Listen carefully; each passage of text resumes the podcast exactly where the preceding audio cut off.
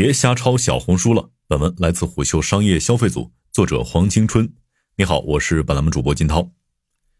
一纸关停公告再次将小红书拽到公众面前。近日，小红书旗下的小绿洲突然发布告别信，称其将于十月一号停止运营，商品停止销售，十月三十一号正式关闭小绿洲。小绿洲是小红书二零二二年才推出的自营电商项目，它的短命再次挑起社区产品难做电商的讨论。事实上，种草近两年已经成为各大平台觊觎的新风口。从字节、阿里、腾讯到美团、拼多多，小红书正频频面临其他大厂的袭扰。然而，试图模仿小红书的大厂产品都铩羽而归。所以，一个小小的社区为什么久攻不下呢？其实，最适合回应上述问题的应该是小红书的核心创始团队。但小红书创始人毛文超与瞿芳至今仍鲜少站在聚光灯下。所以，虎嗅只能通过与竞品、业内研究人士、内部员工去沟通，试图给出一个接近的答案。社区产品很多都会卡出生点位，知乎、虎扑、豆瓣都有核心用户心智，比如知乎之于问答，虎扑之于体育，豆瓣之于影书评。产品强化用户心智之后，整个品牌定位被固化，但小红书却包罗生活潮流、审美等泛化场景。近年来，产品能力逐渐延展至搜索、社交、购物，依旧虏获着一批批年轻人的心智。它到底有什么魔力呢？首先，小红书最早是 PDF 起家的。毛文超、瞿芳就是靠着七个 PDF 开始创业的，内容是两个人整理的七个热门旅行地购物攻略，这几乎已经勾勒出了小红书的商业心智，有用。二零二零年下半年，小红书已发育成坐拥一亿月活跃用户数的平台，员工深入到全国各地做用户调研，他们一个个去问用户为什么会使用小红书，得到最多的答案依旧是有用。按道理说，旅行购物攻略多的是，势能也有限。所以，小红书的名气更多是靠时尚、穿搭、美妆渗透出来的。小红书天然是一个种草社区，美妆品类帮助国内平替品牌塑造了用户心智。前些年将几大垂类运营精细化，小红书完成了 UGC 生态建设，通过用户生产优质内容及社区话题运营沉淀影响力，这是长年累月攒出来的第一层生态壁垒。当然，UGC 繁荣背后，小红书双列 feed 流产品设计至关重要。取的是发布价值，舍的是消费价值。小红书人士向虎嗅表示，对于 C 端用户，上下滑最友好，因为看标题、封面对于普通用户已经是一个门槛。但是单列直接怼给用户一个东西，好看你就看下去，不好看就划掉。一屏曝光一次，双列一屏再小的手机也是四次曝光。为什么平台不选单列给到消费者，非要用户自己来挑呢？因为坚持双列发布就是坚持 UGC，这是一以贯之的。事实上，小红书的成功正是 UGC 积累到了内容自循环这个水滴石穿的过程，甚至比运营更敏感。因为素人创作能力没有 PUGC 强，却能帮助用户在非常具体的场景解决实际问题。但要做到这一点，就需要第一，更多普通人被看见，建立以人为核心的分发逻辑；第二，平台知行合一，不打折扣的推行流量平权，从算法机制到内容连接，始终将用户内容、用户价值放在首位。以小红书上一度风靡的菜谱为例，此前下厨房是颇具潜力的一款 App，但不久变成了小红书的陪衬。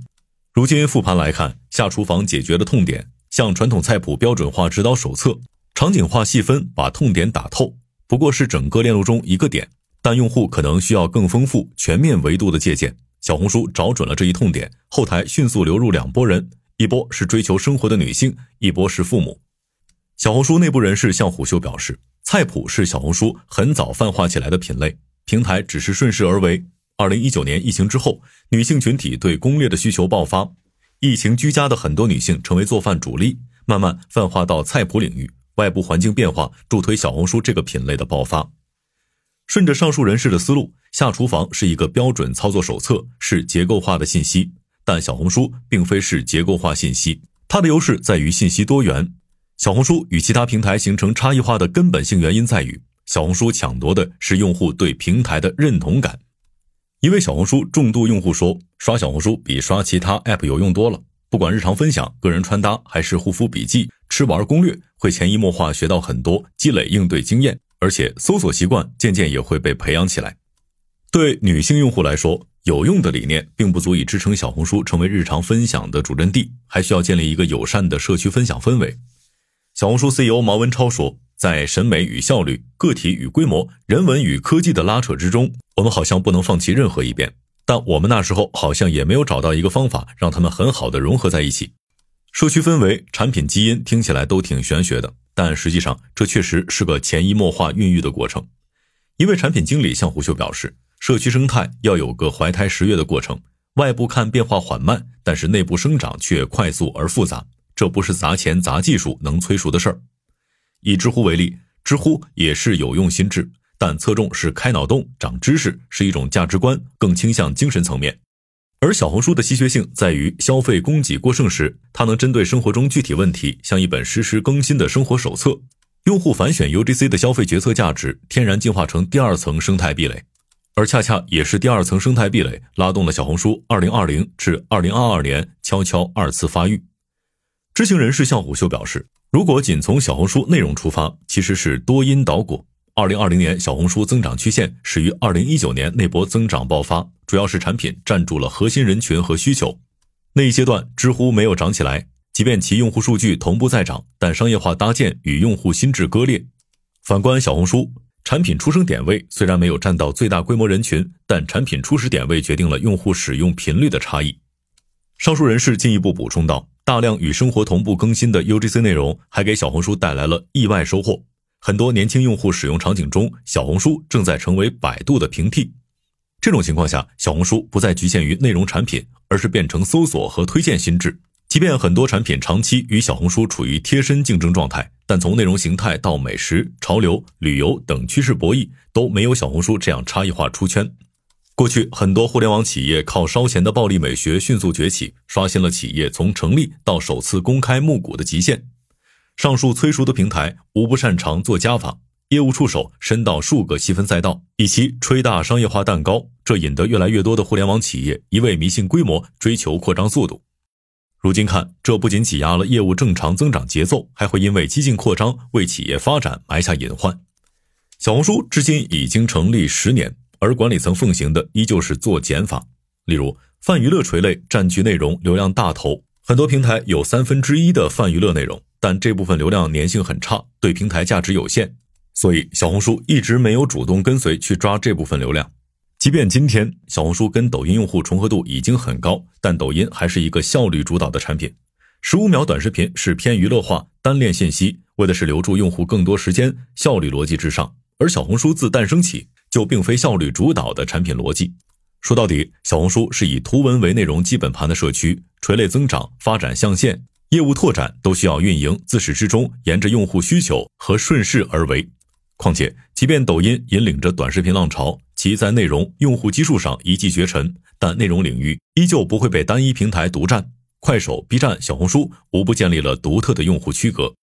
虎嗅获悉，面对抖音、快手、B 站的竞争，小红书通过定性与定量研究，探索用户发帖率、新的覆盖以及定位，以提高用户留存。调研由产品组下设的用户研究部进行，报告最终汇报到战略部。具体而言，在调研逻辑上，定性与定量交叉进行，相互做信息补充。外部调研公司样本的选取及问题提问的方法会有误差。小红书的访问对象则为平台用户，且调研人员均为内部员工，保证从调研到决策都由用户研究团队给出结论，相关部门再进行内部测算。其次，小红书用户研究部门在产品设计和商业决策中扮演着重要的角色。通过定性与定量交叉进行的用户调研，能够了解用户需求和社区价值点，为产品设计和商业决策提供重要依据。目前，小红书的用户研究分为产品组与市场部。市场部的用户研究与营销、宣传以及推广相关；产品组的用户研究与产品、用户价值等与产品定位相关。通过用户反馈机制，得出小红书社区三大价值点，也就是分享、共情和归属。如今，小红书男性用户占比骤升至百分之三十，平台月活人数已超过二点六亿。新老用户对抗用户留存与社区氛围的平衡，已经成为摆在管理层面前最棘手的难题。小红书已经变成一个相对高频的综合产品，不仅仅是女性群体，男性群体、三四线下沉用户也开始建立产品心智，从美妆时尚、旅游攻略，慢慢泛化到女性消费购物、女性生活方式，进而到家庭生活、出行美食等大垂类。例如，今年特别流行的户外运动，橄榄球、骑行、露营、钓鱼以及绿植，无不被小红书借势，进而推动更多用户在平台乐此不疲地分享新内容。当然，塔尖用户一直是各个平台运营的主要对象，区别在于运营的是塔尖创作者还是塔尖用户。运营塔尖创作者是发布内容获取流量商业化，而运营塔尖用户是分享喜欢领域的内容。以露营为例，小红书选的是塔尖用户，而不是 KOL，这是小红书与其他平台最大的差别。而且，小红书运营会迅速制定一套跟随策略，去给塔尖用户借势。一位小红书人士说：“社区团队最大的目标就是去盯住趋势，不同垂类可以自己定义趋势，但目标是顺应新趋势，抓社区核心用户，抓住塔尖用户，再顺其自然往下渗透。”另一位小红书内部人士也告诉虎嗅。垂类跑起来的时候，无论美妆、穿搭还是美食、装修，内部始终围绕着有价值、有用的共识去做服务推荐、知识推荐。即便 UGC、PUGC 内容井喷，运营依旧不能偏移，要保证垂类用户的信息更新始终围绕着有用。不同于抖音、B 站运营会先培养垂类头部，让形式娱乐化，用大流量去推。小红书偏实用性，不纯是消费需求。总的来说，虽然字节、腾讯、阿里无不在打着种草的名义实现商业化，但小红书上 KOL、KOC 用户处在同样重要的位置，两者之间会动态切换。建设内容和人的双向流通体系就是建壁垒，也就是通过内容能力优胜劣汰，这样才能保证社区发展不变形。好的，以上今天的商业动听，下期见。